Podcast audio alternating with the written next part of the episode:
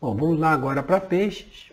A primeira carta aí, semana, é a papisa, né?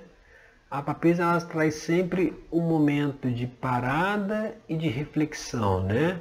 Você analisar aquilo que tem à sua disposição e pensar para decidir qual é o caminho que você vai, né? Para onde você você vai se direcionar, né?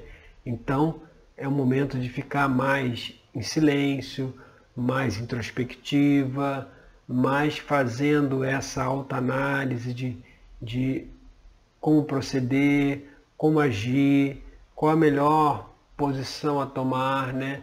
É um momento em que a gente não faz nada, a gente está só avaliando, refletindo, pensando em busca aí do melhor caminho. E a segunda carta, né, como é que isso aí se manifestaria? Aí vem com oito de ouros. O oito de ouros ele traz novas oportunidades, né, novas, novos caminhos, inclusive de trabalho, né, de realização, de projetos novos. É aquilo que a gente vai iniciar agora, vai ter os frutos lá na frente, mas agora a gente vai iniciar um novo caminho aí dentro né, do mundo material realmente, né, da nossa jornada aqui encarnado. Então,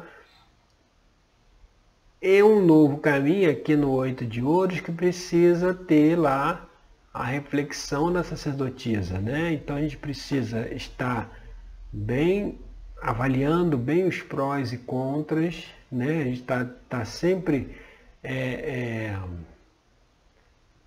tá sempre analisando todas as situações e os, os, novos projetos, novos caminhos que venham com oito de, de ouros, eles sejam, é, é, eles sejam direcionados, eles sejam trabalhados dentro de uma reflexão prévia, sabe?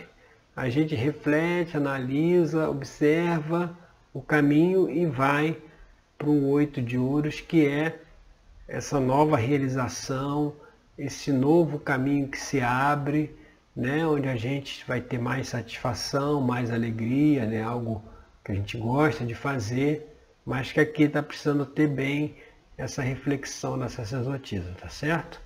Bom, essas são as reflexões para peixes. Vamos agora para Aires.